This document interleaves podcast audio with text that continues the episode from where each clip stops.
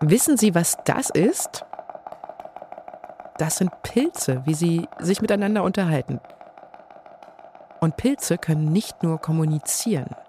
Es gibt auch welche, die Insekten manipulieren und ihnen ihren Willen aufzwingen können.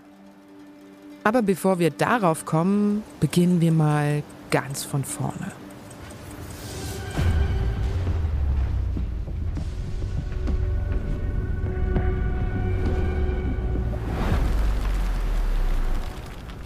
Die Erde vor etwa vier Milliarden Jahren. Vulkane spucken Magma. Die Erde bebt und irgendwann tauchen die ersten Kontinente aus den Tiefen der Weltmeere auf. Ein paar Millionen Jahre später. Einzeller teilen und vermehren sich. Die allerersten Lebewesen wandern vom Wasser an Land. Und unter ihnen sind auch die Vorläufer der Pilze. Es gab sie also wirklich schon immer. Die wachsen ja in der Antarktis, die wachsen auf ganz heißen Felsen, die 60, 70 Grad heiß werden können. Und in allen Bächen, in allen Flüssen, im Meerwasser gibt es Pilze. Heute ist das älteste Lebewesen der Welt ein Pilz. Das größte Lebewesen der Welt ein Pilz. Und das schwerste ein Pilz. Pilze sind sozusagen eine eigene Spezies für sich, die bisher einfach übersehen wurde. Ohne die Pilze würde das System Erde oder das Leben auf der Erde nicht funktionieren.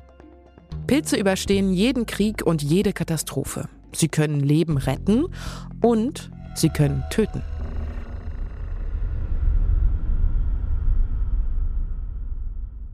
Manche sagen sogar, die Pilze sind die heimlichen Weltherrscher. Man muss es jetzt nicht gleich übertreiben, aber fest steht, Pilze kann man nicht nur im Wald sammeln und dann in der Pfanne braten. Sie sind richtige Wunderwesen, die viel mehr können, als man gemeinhin so denkt. Und sie haben Geheimnisse, die Forscherinnen und Forscher immer noch rätseln lassen. Ich bin Elise Landcheck und wir machen heute mit dieser Was jetzt Folge mal einen kleinen Ausflug ins Reich der Pilze.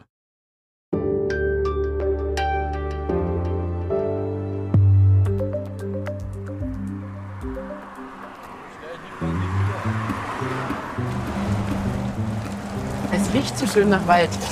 Naja, wonach soll es im Wald wohl riechen? Ne? Bei mir auch nach Zigarette.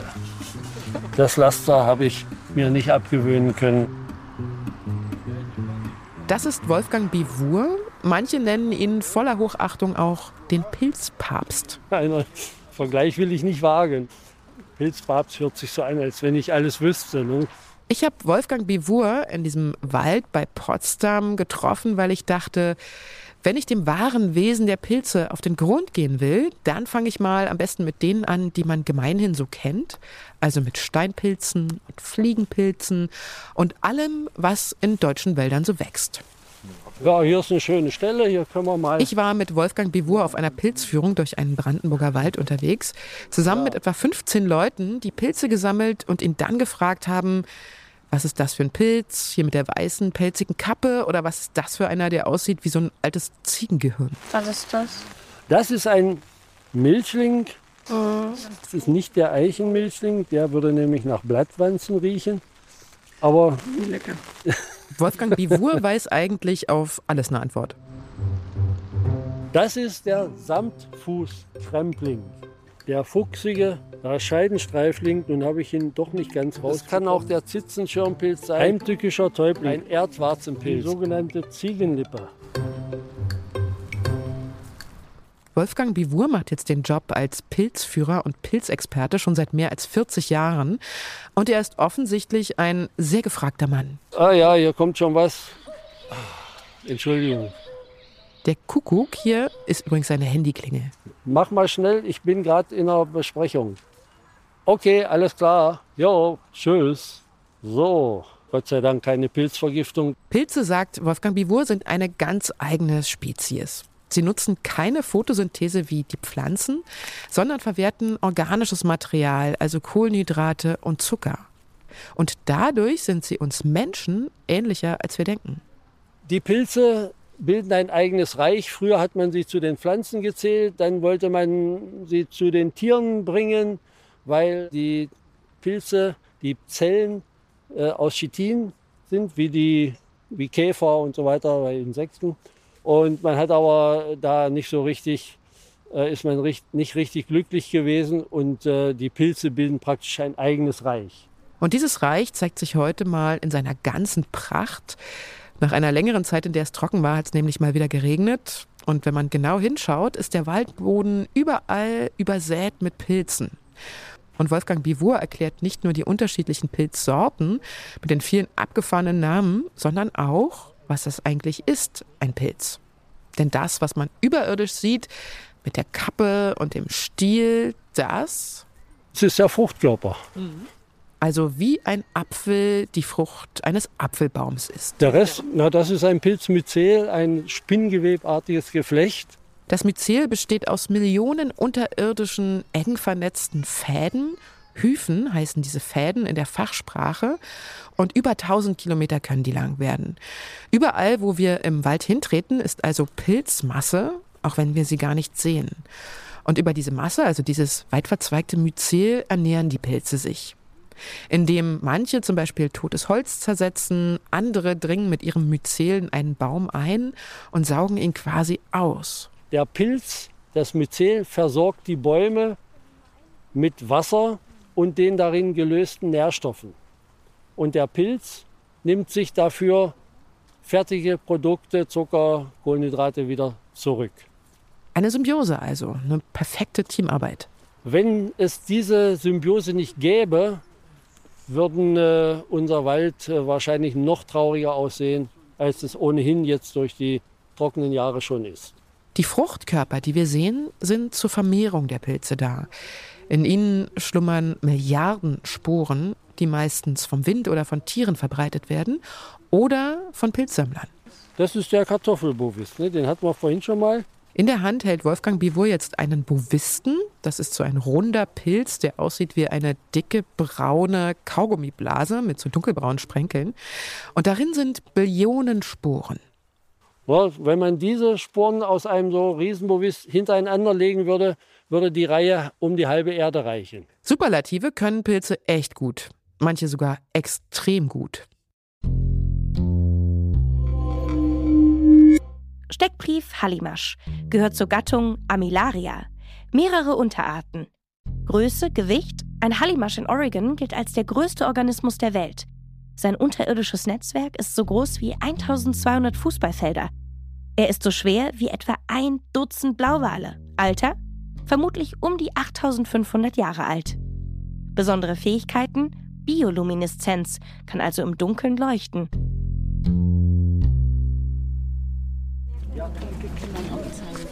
Gefüttert mit Dutzenden bivurschen Anekdoten und Körben voller Pilze ist die Gruppe dann wieder durch den Wald zu ihren Autos gestapft. Im Wald war es dann wieder ganz still, nur der Regen hat gerauscht.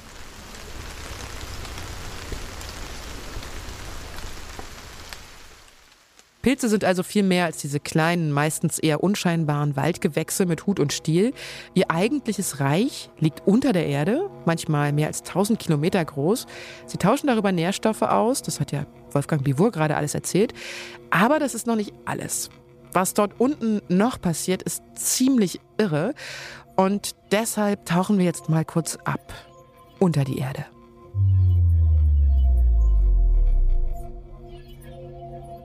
Das weit verzweigte Myzel im Waldboden erinnert ein wenig an die kompliziert vernetzten Nervenbahnen in unseren Gehirnen, sagen Forscherinnen und Forscher. Ein anderer Vergleich, der immer wieder auftaucht, ist, Pilze sind das Internet des Waldes, das Wood Wide Web. Es gibt die These, dass die Pilze darüber sogar kommunizieren können sich beispielsweise vor Schädlingen warnen oder einander verraten können, wo eine richtig ergiebige Nahrungsquelle steht. Ein toter Baum zum Beispiel. Das gleiche Pilznetzwerk können auch Bäume nutzen, um sich miteinander auszutauschen. Sie sind ja teilweise mit den Pilzen verwachsen. Über Gefahren zum Beispiel oder welcher Baum gerade krank ist. Das mit dem Wald-Internet klingt dann doch ziemlich spacig und ich wollte deshalb wissen, wie das genau funktioniert. Wolfgang Bivur kann mir da ausnahmsweise mal nicht weiterhelfen. Das sind wissenschaftliche Untersuchungen, da halte ich mich lieber raus. Deshalb habe ich einen Experten angemeldet, der das Wesen der Pilze studiert hat. Ich nehme gerade mal schon mal auf. Wir haben dann über Zoom miteinander gesprochen. Ja, mein Name ist Ewald Langer. Ich bin hier der Leiter vom Fachgebiet Ökologie an der Universität Kassel. Sie haben Ewald Langer schon mal gehört heute im Vorspann, als er davon erzählt hat, wie überlebensfähig Pilze sein können. Und er weiß auch, wie das läuft mit der Kommunikation über das Myzel im Boden. Man muss sich ja vorstellen, das ist wie ein Riesenschlauchsystem. Oder wie bei der Rohrpost. In den Hyphen werden neben den Nährstoffen nämlich auch biochemische und elektrische Signale transportiert. Sodass man sagen kann, okay, die, die können auch irgendwie miteinander kommunizieren. Das ist eine biochemische Intelligenz. Ein englischer Informatiker, Andrew Adamatsky von der Universität in Bristol, sagt sogar, die Kommunikation der Pilze über elektrische Impulse ähnle der menschlichen Sprache. 50 verschiedene Worte, also Signale sind das, will er identifiziert haben. Er hat dazu hochempfindliche Elektroden an vier unterschiedliche Pilzarten angebracht und dann viele Stunden abgewartet und gemessen. Und tatsächlich hat sich was getan. Es entstand immer wieder unterschiedlich starke elektrische Spannung, ähnlich wie bei Neuronen im menschlichen Gehirn. Und dabei kam auch heraus, wer die größten Plaudertaschen im Wald sind, gemessen an der Komplexität der Worte. Das sind die gemeinen Spaltblättlinge, wenn es nach Andrew Adamatsky geht. Es gibt aber auch viele Biologen, wie zum Beispiel Ewald Langer, die da noch ein bisschen skeptisch sind. Bei den Pilzen ist die Forschung nämlich immer noch nicht sehr weit. Es fehlen noch größer angelegte Studien als zum Beispiel die von Adamatsky und noch mehr Belege darüber, was die Pilze in ihrem Netzwerk, also dem Myzel-Netzwerk, alles können. Aber fest steht, das sind so elektrische Signale, die kann man verstärken und die kann man dann auch hören. Es Gibt sogar Leute, die machen da Musik draus. Ich habe das mal im Internet nachgeschaut. Stimmt, es gibt davon Videos im Netz. Die Musiker haben an die Fruchtkörper von bestimmten Pilzen spezielle Tonabnehmer geklemmt, um die elektrischen Impulse hörbar zu machen. Und das klingt dann zum Beispiel so.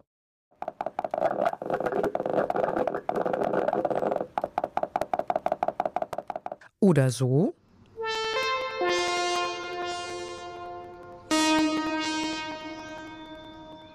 Oder so.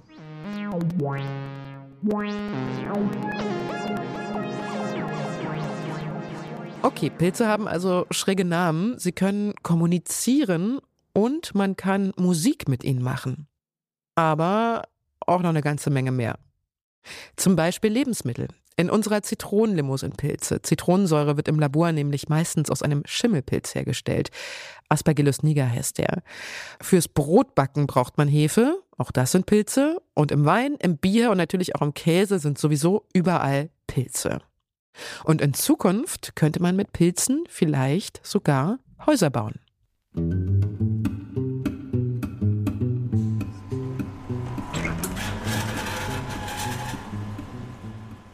Wir sind hier im Biotechnikum vom Fraunhofer für angewandte Polymerforschung. Genauer gesagt stehen wir in einem Labor inmitten von großen Kesseln, Glaskolben, zischenden Pumpen, kleinen Präzisionswagen, Retorten und wie diese ganzen Geräte alle so heißen. Mhm. Sieht ein bisschen aus wie eine Waschmaschine und da tut man dann was rein? Genau, da hast du dann dein, zum Beispiel deine Sägespäne, Hackschnitzel oder andere zellulosehaltige Materialien. Das kannst du dann hier reintun. Und das Prinzip ist wie von einem ähm, Dampfkochtopf. Du machst dann den Deckel runter, du kannst einen Überdruck erzeugen und eine höhere Temperatur. Und der Mann, der hier an einem waschmaschinengroßen Dampfkochtopf aus Metall steht und so eine Art Babynahrung für Pilze vorbereitet, ist Biotechnologe und auf Pilze spezialisiert. Damit steht er schon an seinem Institut als ziemlicher Exot da, denn dort wird normalerweise Plastik erforscht. Mein Name ist Hannes Hinneburg. Ähm, ich wohne. Ach, komm, wir fangen mal an. äh, nee. Ähm, ja, mein Name ist Hannes Hinneburg. Ich arbeite hier am Fraunhofer Institut in Potsdam und meine Aufgabe ist es, nachhaltige Materialien herzustellen. Und ich mache das mit Hilfe von Pilz, und wir machen verschiedene Materialien, zum Beispiel in Richtung Dämmungen, Lederalternativen, aber auch Verpackungen und Schaumstoffe. Und das macht er nicht nur, weil es eben sein Job ist. Mir geht es eigentlich hauptsächlich darum, dem Patienten Planeten zu helfen, weil wenn der in 50 Jahren äh, nicht mehr da ist, dann haben wir alle ein Problem. Um nachhaltige Baumaterialien herzustellen, muss Hannes Hinneburg die Pilze erstmal züchten. Er zeigt mir im Labor so ein bisschen wie im Zeitraffer, wie er das macht. Erst stellt er die Nahrung für die Pilze her, also ein sogenanntes Substrat, aus Sägespänen oder Ernteabfällen wie Stroh, Weizen oder Mais. Und dann gibt er in dieses Substrat Pilzsporen dazu. Und dann heißt es abwarten, so ungefähr eine Woche. Ähm, da siehst du dann halt eine Menge Grundsubstrat. Hier fängt schon langsam an, was weiß zu wachsen oder wächst schon was weiß. Das Praktische an der Sache ist, dass die Pilze direkt in die Form, in die man sie gibt, hineinwachsen. An der Wand des Labors stehen mehrere solcher quadratischen Boxen in roten Plastiktüten, so etwa 30 cm Kantenlänge, 10 cm hoch. Und in den weißen Quadern, die Hannes Hinneburg mir zeigt, sieht man die Sägespäne, also die Pilznahrung vom Anfang, noch ein bisschen durchschimmern. Sie sind ganz umschlossen von dem dicken, weißen Pilzmyzel, als wären die Späne ganz stark verschimmelt zum Beispiel. Eklig ist es aber überhaupt nicht, denn das Pilzmyzel ist so eine weiße, flauschige, weiche Substanz, die sich ja ganz samtig anfühlt. Erstmal jedenfalls. Und da kannst du einmal draufhauen, weil der ist nämlich sehr hart. Ja, der ist super hart. Ist wie Holz. Das Pilzmyzel wird dann mit der Zeit immer härter, wenn man es liegen lässt, wirkt also wie so eine biologische Klebemasse.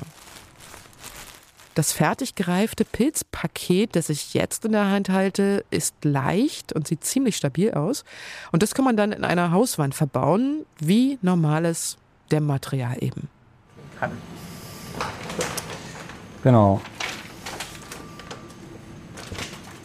Also ich mal Verpackung. Hannes Hinneburg hat jetzt auch so kleine weiße Schälchen ausgepackt. Sie sehen so ein bisschen aus wie diese Boxen für Takeaway-Essen aus Styropor. Und auch diese Schälchen hier, die sind aus Pilzmasse. Styropor ist im Prinzip ein Produkt, was Erdöl benötigt. Also das ist natürlich nicht so nachhaltig und man probiert dann halt von der erdölbasierten Wirtschaft halt wegzukommen. Das Problem ist, dass das Material aus den Pilzen noch nicht so richtig dicht ist. Also wenn man zum Beispiel, ich weiß nicht, Ravioli mit Tomatensauce darin transportieren wollen würde, dann könnte es schon mal ziemlich unschön durchkleckern. Damit die Behälter auf Dauer nicht durchweichen, müsste man sie mit Kunststoff beschichten. Und das ist dann natürlich wieder nicht nachhaltig.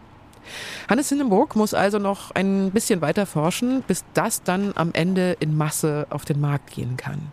Aber Pilze können in Zukunft nicht nur Plastik und Styropor ersetzen.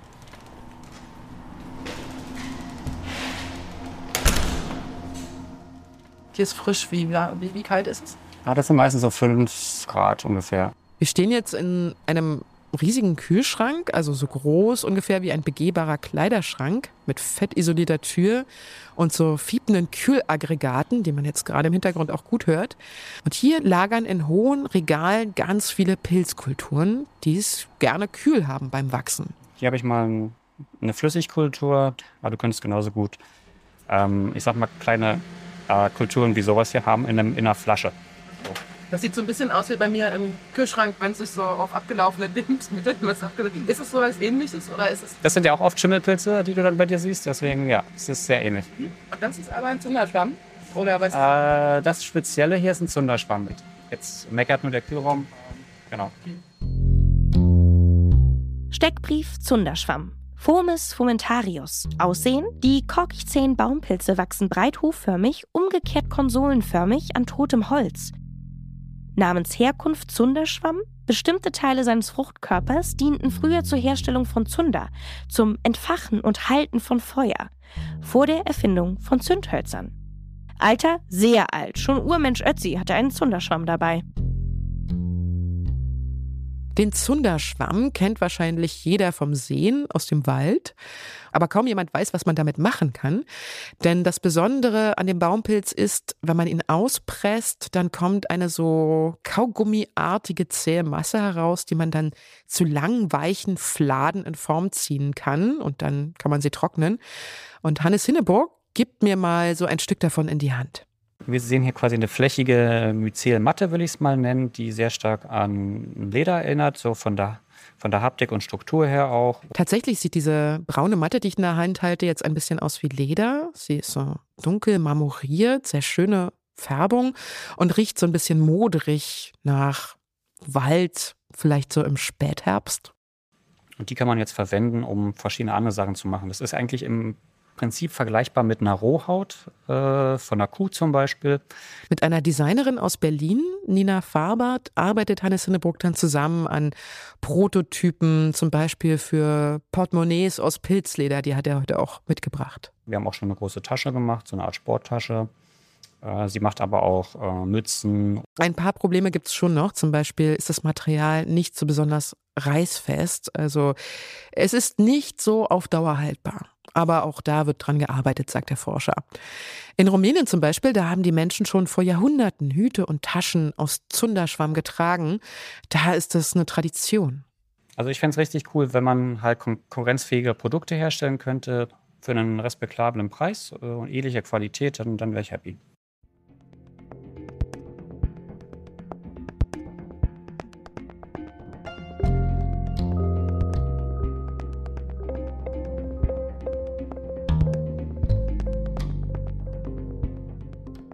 Man kann mit Pilzen also ein kleines bisschen die Welt retten, weil man eine Menge nachhaltiger Produkte damit herstellen kann.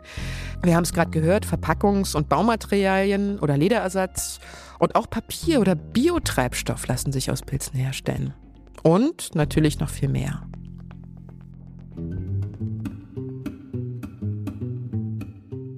Pilze, die nach Speck schmecken. Sieht das nicht übelst fleischig aus und das ist einfach ein Pilz? Beim Hamburger Start-up Mush Labs dreht sich alles um Pilze. Der Pilz riecht und schmeckt nicht nur ähnlich wie Hühnchen, er sieht auch fast so aus. Es sieht so aus wie Fleisch, riecht so, schmeckt ansatzweise auch so, ist aber kein Fleisch, sondern Pilz. Verschiedene Start-ups wie zum Beispiel Mushlab in Hamburg oder Boskefurz in Berlin bauen Fleisch aus Pilzen nach. Dazu gibt es verschiedene Methoden. Man kann das Pilzmyzel wie bei den Dämmstoffen auch in verschiedene Formen wachsen lassen und dann zum Beispiel durch Fermentation mit Geschmack anreichern. Man kann aber auch Bratlingen aus Pflanzen mit Pilz zusetzen, die richtige Farbe, den richtigen Geschmack, also so umami-mäßig und die richtige Konsistenz geben. Oder, das ist die dritte Variante, man pflückt einfach Pilze, die so ähnlich schmecken wie Fleisch und brät sie an. Ja, der, der Leberreichling, wenn man denn mal einen findet, äh, den kann man natürlich auch so zubereiten. Äh, es gibt den Schwefelporling, den kann man auch leicht bestimmen.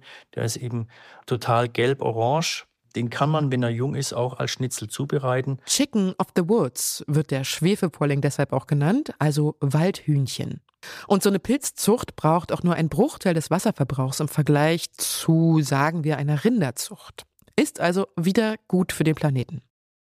Was Pilze sonst noch alles für die Umwelt tun können, hier nochmal eine kleine unvollständige Aufzählung. Pilze können Giftstoffe in verseuchten Böden abbauen und sogar Radioaktivität aufnehmen. Nach einer Ölkatastrophe auf dem Meer können schwimmende Pilzmatten das Öl verdauen und umwandeln. Und in Zeiten langer Trockenheit kann man die Wurzeln von Bäumen mit bestimmten Pilzen impfen und durch das Myzel nehmen dann die Bäume mehr Wasser auf. Pilze helfen also den Bäumen in der Klimakrise, wenn alles immer trockener wird. Aber Pilze können nicht nur die Umwelt retten, sondern auch uns Menschen. Das bekannteste Antibiotikum ist ja das Penicillin von dem Pilz Penicillium.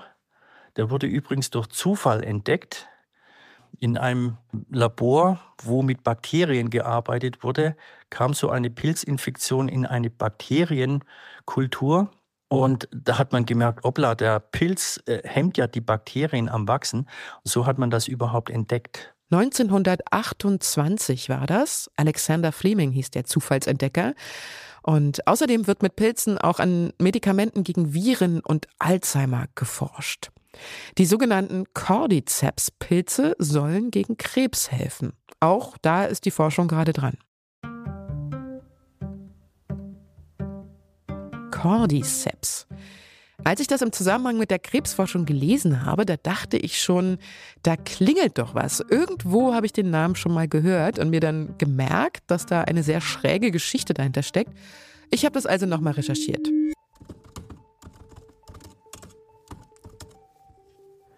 Ja, okay, wollen wir mal sehen. Cordyceps sinensis. Chinesisches Heilmittel stärkt das Immunsystem. Okay, ja. Aber hier, Ophiocordyceps unilateralis. Okay, alles klar. Der wird auch der Zombiepilz genannt. Und das hat seine Gründe.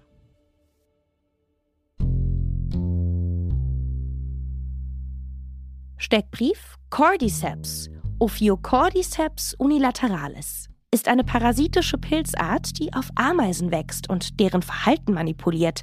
Vorkommen tropische Regenwälder, zum Beispiel Brasilien oder Thailand. Aussehen die Fruchtkörper sind biegsame Keulen, die direkt aus der Rückseite des Kopfes einer toten Ameise wachsen. Inspirationsquelle? Ja, zum Beispiel für das Videospiel The Last of Us, in der ein Pilz die Gehirne von Menschen manipuliert. Okay, das mit dem Befall von Menschen ist natürlich Quatsch, aber das mit der Manipulation von Ameisen, das erkläre ich doch gern noch mal kurz genauer.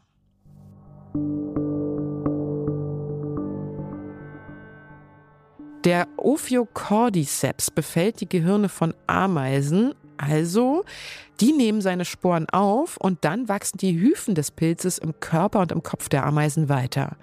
Auf eine Art und Weise, die noch nicht genauer erforscht ist, manipulieren diese Sporen die Ameise dann so, dass sie zum Beispiel auf einen höher gelegenen Ort klettert, eine Pflanze zum Beispiel, und sich dort festbeißt. Etwas, was sie von sich aus nicht tun würde. Sie wird also von dem Pilz dazu getrieben. Oben angekommen tötet der Pilz die Ameise dann ab und wächst in ihrem Körper weiter, bis ganz deutlich zu sehen ist, wie der Fruchtkörper aus dem Kopf der Ameise wächst. Von dort oben verteilt der Pilz dann seine Sporen und das war quasi auch das Ziel der ganzen Zombie-Aktion, die Ameise zu benutzen, um sich zu vermehren. Wie der Pilz das mit der Manipulation im Gehirn genau macht, ist so ein weiteres ungelöstes Rätsel der Forschung. Auch die Cordyceps-Pilze aus der Krebsforschung werden übrigens auf Insekten gezüchtet. Also ich finde die Manipulation durch einen Pilz äh, schon erschreckend, muss ich sagen.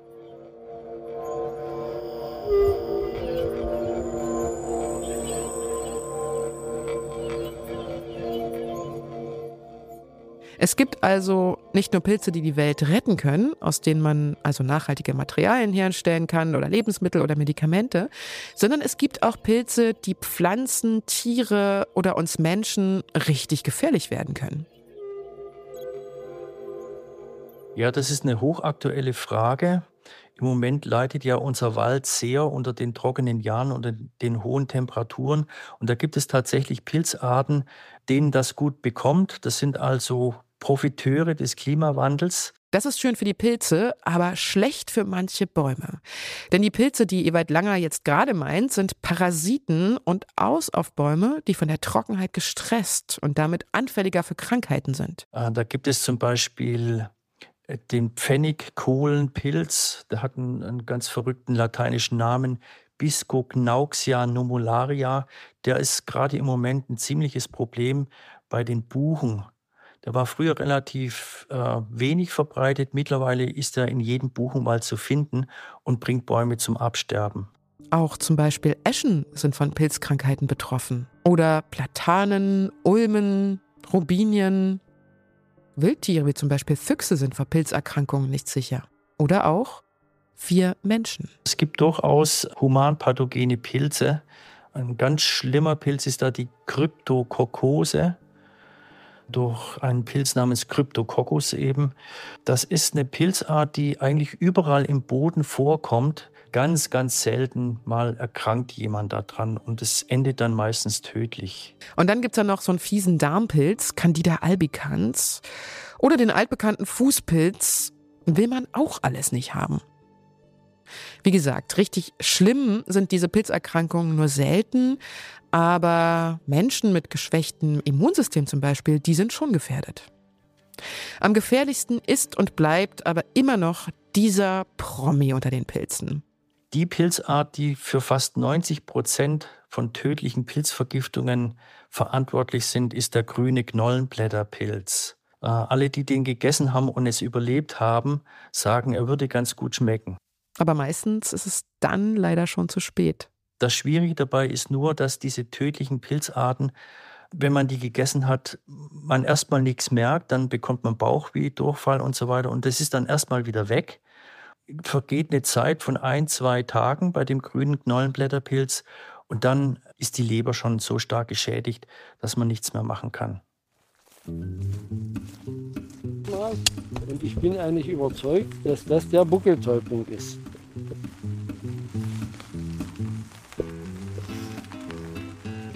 Wonach schmeckt der jetzt? Nach Buckeltäubling? Nach Buckeltäubling, ja. Also, äh, ich werde oft gefragt, wonach schmeckt denn ein Steinpilz? Dann sage ich nach Steinpilz natürlich. Ja. Da ist er wieder, der Pilzpapst Wolfgang Bivur. Und Buckeltäublinge waren meine Entdeckung auf seiner Pilzführung. Vorher hätte ich mich nie getraut, die zu sammeln mit der violett-roten Kappe und den weißen Lamellen. Ich kenne sie jetzt, ich habe quasi was gelernt, aber wahrscheinlich bleibe ich in Zukunft trotzdem lieber bei den Steinpilzen.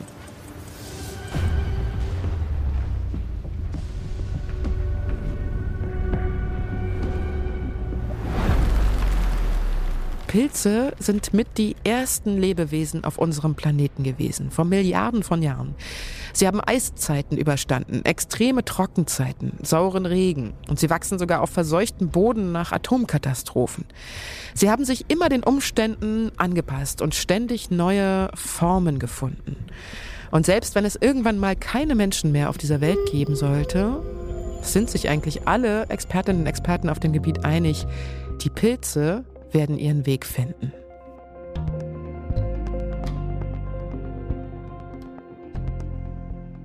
Und das war's mit den Pilzen für heute. Es war mal was ganz anderes als die tägliche, eher betrübliche Nachrichtenlage. Vielleicht hat Ihnen dieser Ausflug ins Reich der Pilze mit mir auch ein bisschen Spaß gemacht. Ich danke an dieser Stelle Joscha Grunewald, der für die Musik und die Sounds in dieser Folge verantwortlich war, und Hanna Grünewald für die redaktionelle Beratung. Wenn Sie uns etwas schreiben wollen zu dieser Folge, ob sie Ihnen gefallen hat zum Beispiel oder ob noch Fragen offen sind, dann ist unsere Mailadresse für Sie da, wasjetzt.zeit.de. Ich bin Elise Leinschek und wünsche Ihnen noch ein schönes Wochenende und immer dran denken, Knollenblätterpilze bitte stehen lassen.